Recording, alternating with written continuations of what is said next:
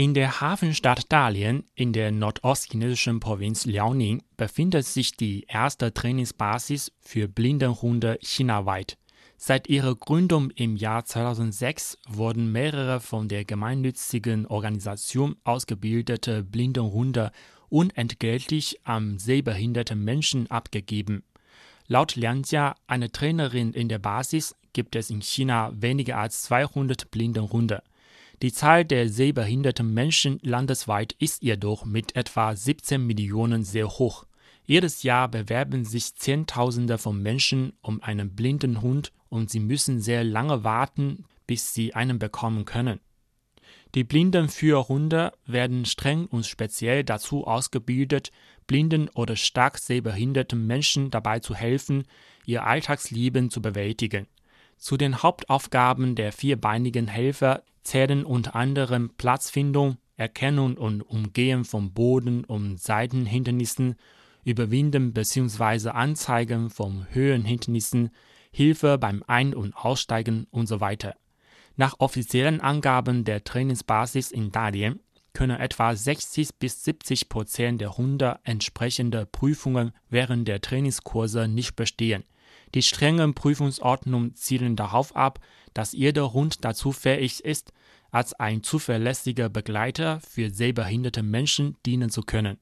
Für diejenigen, die das Glück hatten und sich erfolgreich um einen blinden Hund bewarben, ist ihr Leben aber nicht immer unbedingt so angenehm geworden, wie sie es sich zuvor vorgestellt hatten. Denn wegen Unwissheit und Missverständnissen bezüglich blinden Hunde fällt es vielen Menschen schwer, einen breiteren Zugang für den vierbeinigen Helfer zu öffentlichen Dienstleistungen zu akzeptieren. Ende April machte ein Videoclip im chinesischen sozialen Netzwerk die Runde. Eine Verkehrspolizistin stellte sich blind und wollte mit einem blinden Hund in einen Bus einsteigen. Ihre Mitfahrt wurde von dem Busfahrer verweigert und löste sogar Unzufriedenheit eines Passagiers aus. Das zugehörige Hashtag wurde 720 Millionen Mal aufgerufen und fast 250.000 Mal auf Chinas Twitter-ähnlichem Weibo gepostet. Viele Netizens appellierten für mehr Unterstützung und für Sorge für sehbehinderte Menschen im Hinblick auf den Zugang zu öffentlichen Dienstleistungen. Unter dem Hashtag Ich akzeptiere blinde Hunde zeigen mehrere Internet-User ihre Bereitschaft zu einer gemeinsamen Fahrt mit dem Hund und seiner Besitzerin.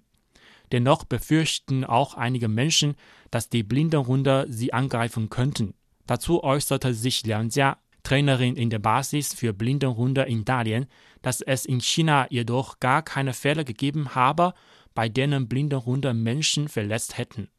Nach den Gesetzen Chinas sind registrierte blinde Hunde in den öffentlichen Bereichen erlaubt, seitdem das Land im Jahr 2008 das Gesetz zum Schutz behinderter Menschen revidiert hat.